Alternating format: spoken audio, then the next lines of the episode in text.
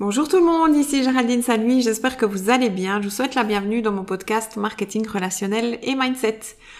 Nous voici à l'épisode 27 pour la série numéro 2 à propos du livre de Tom Barrett, Aller plus loin que vos rêves. Cette fois-ci, je vais aborder à travers cet audio les noms. Les noms qui sont hyper mal perçus, mais qui sont en fait pas si graves que ça, vous allez le voir à travers cet audio. Je vous mets bien sûr de nouveau le lien du livre dans la description du podcast et je vous conseille d'écouter, si c'est pas fait, l'épisode 26 qui est en fait la série numéro 1 concernant ce même livre. Donc en fait, quelqu'un vous a déjà peut-être probablement dit non, la belle affaire. En fait, je vais vous raconter deux histoires. La première histoire, c'est l'histoire de l'hôtesse de l'air.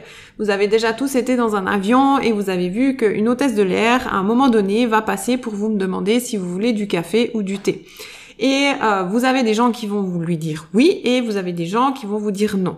Alors, est-ce que vous pensez vraiment que la première fois où elle entend un non, elle commence à être triste, elle commence à douter de son métier, la deuxième fois elle entend un non merci, je veux pas de café, elle se dit ah là là, ça va vraiment pas mon travail et au bout de la dixième fois, elle est tellement dépressive qu'elle démissionne par rapport au non qu'elle a reçu à travers l'allée par rapport au café et au thé Probablement pas. Et imaginez, vous êtes, vous êtes un serveur dans un restaurant. Vous savez que vous devez proposer les menus standards, bien sûr, mais il y a toujours des menus du jour. Et vous devez présenter les menus du jour. Ensuite, vous prenez les commandes et vous remarquez au fur et à mesure que personne n'a choisi le menu du jour. Pourtant, vous avez vraiment fait une super belle description de votre menu du jour, mais finalement, personne n'a choisi de prendre ce menu-là.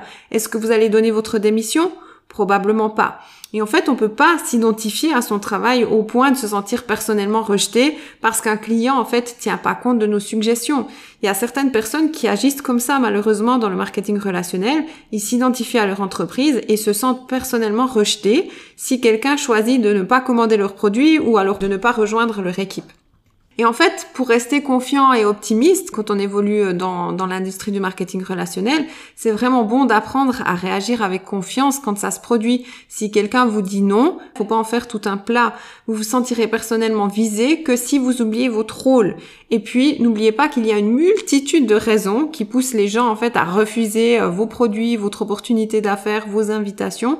Et ces raisons n'ont absolument rien à voir avec vous ou avec votre entreprise ou avec ce que vous avez à proposer, mais ça les Donc, si vous êtes dans le marketing relationnel, vous euh, savez la valeur et le potentiel du marketing relationnel, hein, puisque vous y travaillez. Vous connaissez bien évidemment le pouvoir qu'a cette industrie euh, sur vous-même et sur votre équipe, mais il faut apprendre à garder le sens des proportions et continuer de s'amuser. C'est-à-dire que parfois, certains considèrent que les avantages de notre entreprise sont tellement importants euh, et qu'ils ont une tellement grande conviction à propos de notre entreprise qu'ils peuvent aller trop loin avec différents exemples que je vais vous montrer ici.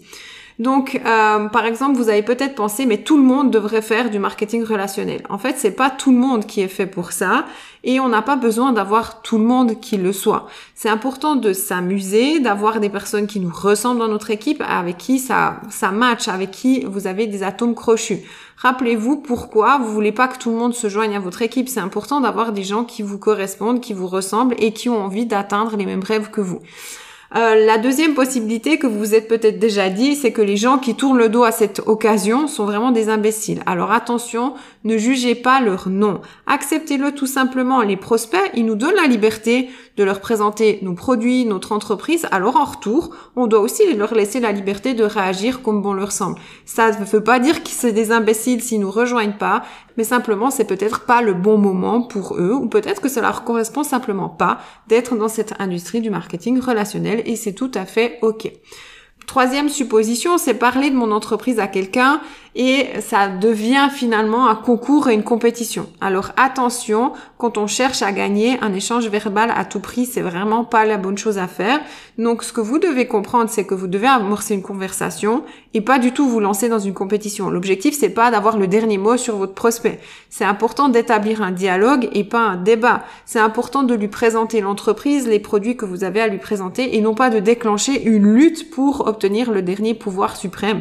Forcément, vous n'allez pas recruter un prospect sous la pression parce que ça sert à rien. Déjà, vous allez le forcer à venir, ce qu'on ne veut pas du tout. Il faut qu'il se sente libre de venir ou pas dans notre activité. Et si vous l'avez recruté sous la pression, forcément par la suite, il va pas évoluer parce que ça lui correspondait pas de base. Donc, c'est vraiment important de ne pas créer un espèce de concours ou une compétition avec le prospect que vous avez en face de vous. Aussi très important de vous dire que si quelqu'un vous a dit non, alors j'ai échoué. Alors ça c'est vraiment quelque chose que vous devez mettre de côté. Si quelqu'un vous dit non, c'est pas un référendum qui a été voté contre vous ou contre votre entreprise ou contre votre, votre vos produits. En fait, on n'est pas des vendeurs parce qu'on n'est pas là euh, dans le but de conclure une vente avec tout le monde. Nous, on est là vraiment pour partager, c'est-à-dire pour présenter notre industrie, présenter nos produits. Mais finalement, c'est pas vraiment une vente. La vente viendra après, mais on est là vraiment pour montrer ce qu'on a à proposer. Et si ça correspond, ok, il y aura une vente. Mais si ça correspond pas, il y aura pas de vente. Et on n'est pas non plus dans une industrie de persuasion, mais on est vraiment dans une, dans une industrie de présentation.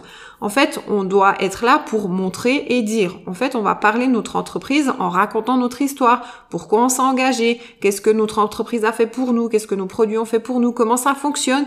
Et le genre de personnes qu'on recherche pour notre équipe. Et c'est ça qu'on doit faire, simplement montrer, expliquer, raconter notre histoire pour convaincre les gens. Donc c'est important d'accepter un non sans se troubler. C'est important de faire la distinction entre la responsabilité, la tâche et le désir. En fait, notre responsabilité, c'est toujours d'exposer à de nouvelles personnes notre entreprise, nos produits, ce qu'on a à proposer. Et notre tâche consiste à expliquer le fonctionnement de notre entreprise avec clarté et honnêteté. Simplement, c'est important de ne pas vendre du rêve aux gens. Il faut leur expliquer clairement, concrètement, ce qu'il va se passer à travers notre entreprise. Et notre désir, c'est vraiment de trouver un petit nombre d'individus qui sera motivé à faire quelque chose de grand avec vous et qui vont dupliquer simplement vos efforts. Faites bien la distinction aussi entre les buts qui sont reliés aux activités et les buts qui sont plutôt reliés aux résultats parce que c'est pas du tout la même chose et c'est pas le même sentiment qui va se dégager. Donc une fois que vous avez présenté euh, votre entreprise à quelqu'un, bah, vous avez réussi parce que votre succès ne dépend pas de sa réponse. Et ça, c'est les buts qui sont reliés aux activités. Ça veut dire qu'elles sont contrôlables. C'est un nombre de prospects à qui vous voulez présenter l'activité. Et par exemple, si vous fixez de présenter l'activité ou votre entreprise ou les produits, peu importe, à deux personnes par semaine et que vous faites, que vous avez réussi à présenter votre activité, votre entreprise à deux personnes par semaine, alors vous avez réussi. Donc votre succès, le but est atteint et il est relié à votre propre activité. Donc c'est vraiment quelque chose de contrôlable. Maintenant, si vous avez des buts qui sont reliés au résultat, ceci est incontrôlable parce que c'est le nombre de personnes qui finalement va signer, va vous acheter un produit ou va, va rejoindre votre équipe. Et ça, vous pouvez exercer aucun contrôle sur votre taux de réussite. Donc attention à ces différents buts. C'est toujours mieux de se fixer des buts qui sont liés à l'activité. Et forcément, si vous avez une grande activité et euh, un taux de réussite d'activité qui est grand, forcément, vos buts liés au résultat vont aussi être grands. Donc c'est aussi important à travers tout ça de garder un cœur léger. Tom Barrett nous explique si on connaît le livre-jeu Où est Charlie? Est-ce que vous avez déjà entendu parler de Où est Charlie? Vous savez, c'est un petit bonhomme avec souvent un bonnet rouge, un pull rayé qui se trouve dans une image avec des centaines de personnes qui sont à la plage ou dans une ville et vous devez trouver où est Charlie, le seul et unique petit bonhomme d'où est Charlie. Et en fait, il explique que dans le marketing relationnel, on doit jouer à ce même jeu.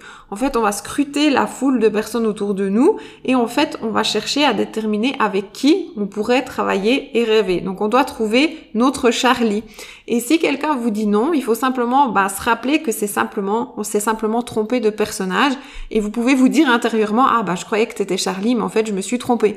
Et vous continuez à chercher parmi la foule de personnes un autre Charlie. Donc c'est important de garder euh, le cœur léger et finalement savoir apprécier le voyage qui va nous mener au succès parce que c'est pas nécessaire d'attendre d'être arrivé au sommet à destination pour manifester notre joie. C'est important de prendre du plaisir à travers ce voyage en prenant du plaisir à chercher nos Charlie pour développer finalement notre notre équipe. Donc il faut s'amuser, il faut apprendre à rire aussi de ces moments où vous étiez sûr d'avoir trouvé Charlie mais finalement bah c'était quelqu'un d'autre, vous vous êtes trompé, il s'était bien déguisé en Charlie mais c'était pas votre Charlie et simplement il faut continuer et voir les progrès que vous allez faire dans cette recherche de Charlie. Donc en conclusion, un oui est bon, mais un non, c'est aussi ok. Appréciez les moments où les gens vous disent oui, mais aussi ceux où ils vous disent non. Parce que les noms d'aujourd'hui peuvent devenir des noms de demain. Donc continuez de suivre, développer des liens avec les personnes qui vous ont dit non, parce qu'un jour peut-être qu'elles vont vous dire oui. Et continuez de présenter votre entreprise à des nouveaux prospects, parce que c'est inévitable que vous allez trouver vos charliers avec le nombre. Donc peu importe le nombre de gens qui vous diront non, continuez à présenter, et plus vous allez présenter, plus vous aurez de chances de trouver vos charliers. Continuez de rêver, continuez à parler de votre entreprise autour de vous, gardez un cœur léger, nous ne faisons que chercher nos Charlie. Donc on arrive à la fin de cet épisode numéro 27. N'hésitez pas à me suivre sur Facebook ou Instagram. Faites un screen de l'épisode que vous êtes en train d'écouter, partagez-le sur Instagram et identifiez-moi avec le @geraldine.salui. On pourra se connecter et échanger si vous le désirez. N'hésitez pas aussi à noter mon podcast si vous en repartez avec de la valeur. Je vous remercie beaucoup de m'avoir écouté, je vous embrasse et je vous dis à très bientôt pour l'épisode numéro 28, la série numéro 3.